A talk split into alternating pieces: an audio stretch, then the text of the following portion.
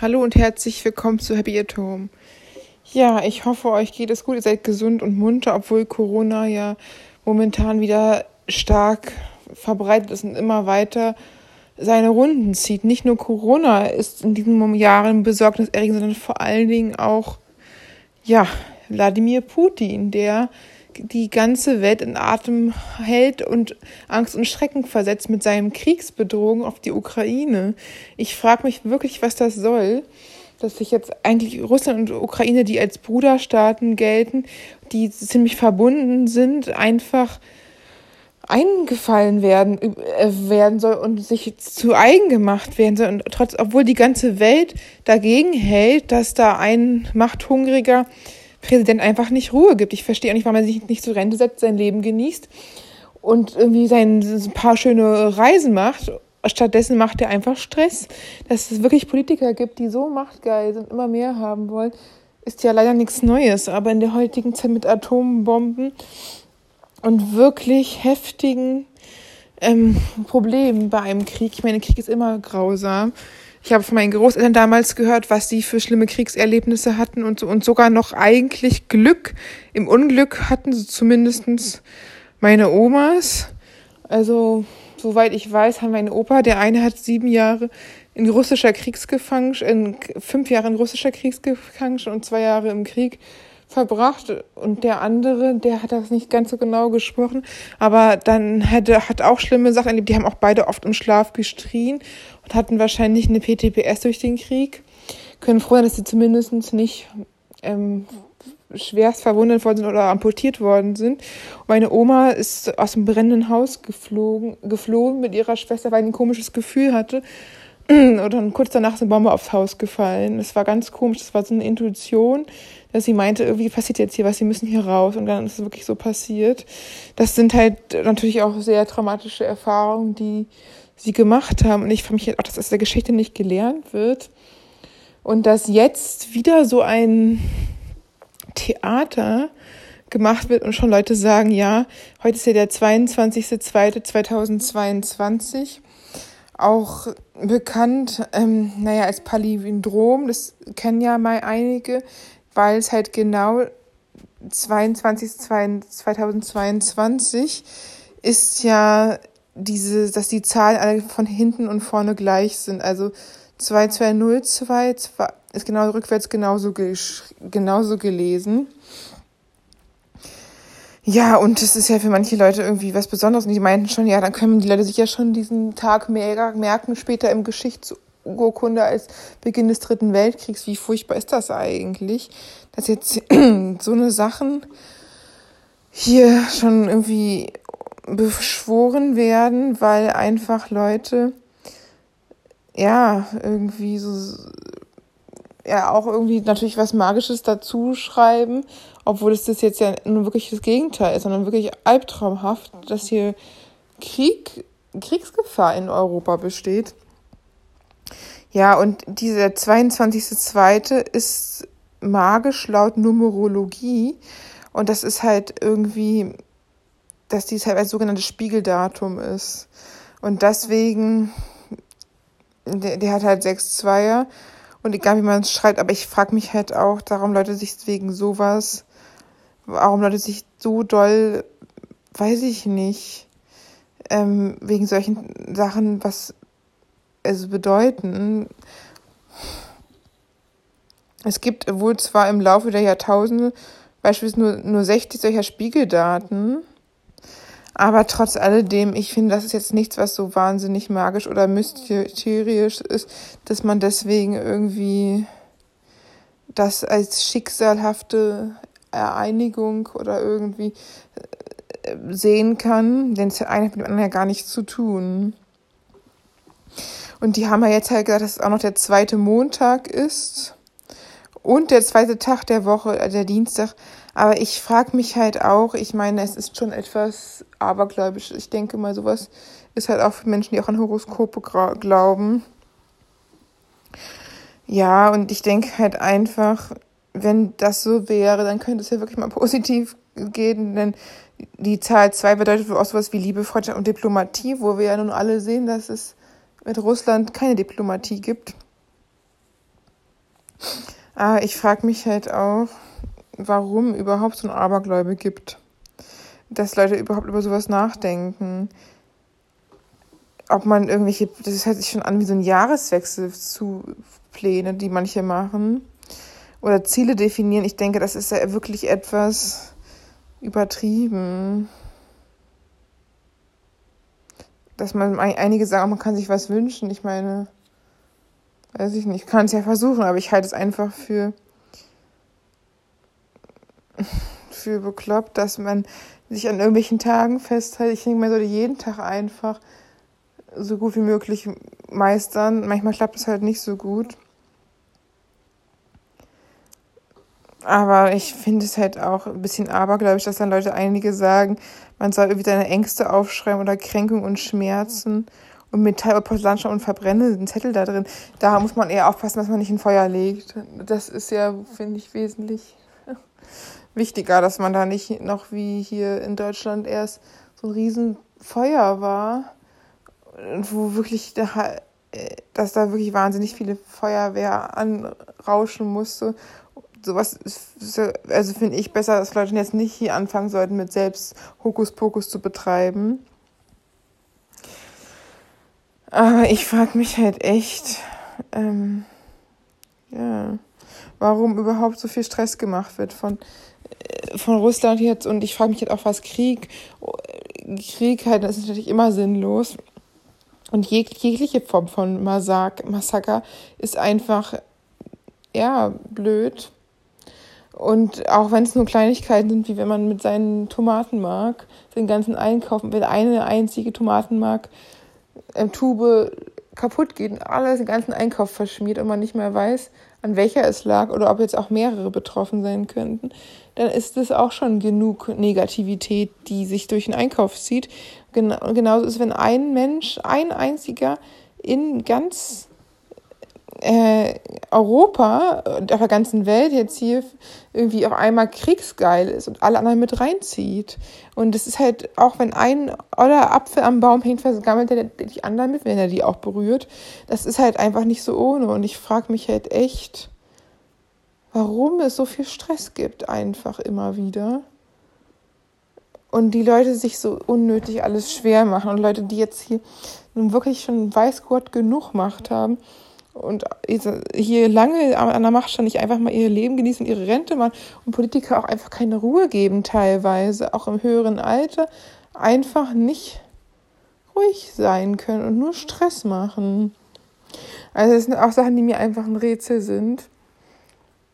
Und ich hoffe einfach, dass, dass dieser Krieg nicht zu Krieg führt, dass Russland nur seine Macht demonstrieren will und dann zurückzieht und dass diese, ja, einschneidenden Angst, die in Russland gemacht werden wird, auch ein bisschen, ja, ein bisschen denen irgendwie Angst machen, dass sie nicht jetzt da einmarschieren in der Ukraine, aber ich bin mir da ehrlich gesagt, so wie ich den jetzt sehe, denke ich schon, dass es zu Krieg führen wird, da ja einfach keine Ruhe gegeben wird und da jetzt schon so ein Aufmarsch ist.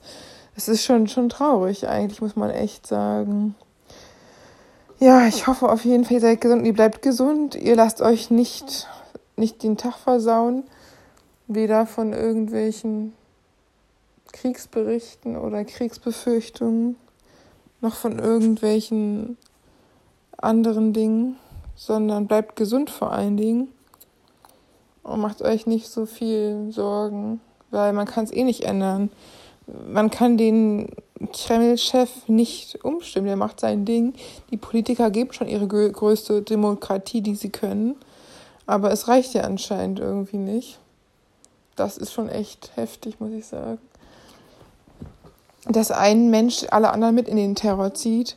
Und ich denke halt auch, dass es bei vielen Dingen so ist, dass ein, ein schlechter Mensch eine ganze Gruppe vergiften kann. Ein Mensch toxisch gegen andere hetzt und dadurch eine ganze Gruppe aufstacheln kann. Hat man auch im Sommerhaus der Stars gesehen, wo der Bachelor André, der ach so charmante, auf einmal seine wahre Seite gezeigt hat und die Eva halt total gemobbt hat. Erst hat er ihr was von Liebe erzählt im TV, hat sich dann doch für die Jennifer entschieden, was ja auch okay ist, dass er sich für Jennifer entscheidet, aber dann hätte er der anderen ja nicht noch sagen müssen, auch vor laufender Kamera, dass er sie liebt und mit ihr ins Bett steigen müssen, sondern von vornherein einfach mehr auf Distanz halten und nicht nochmal mitnehmen, was geht. Und dann, da war sie natürlich dementsprechend angenervt und dann hat er sie daraufhin noch fertig gemacht in einer Show, wo ich halt auch denke, alle anderen gegen ihn aufgehetzt, dass man einfach sieht, dass ein, ein Glied einfach alles kaputt machen kann. Ob es jetzt irgendwie sowas ist, wie ein Tomatenmark-Massaker, dass eine einzige, eine einzige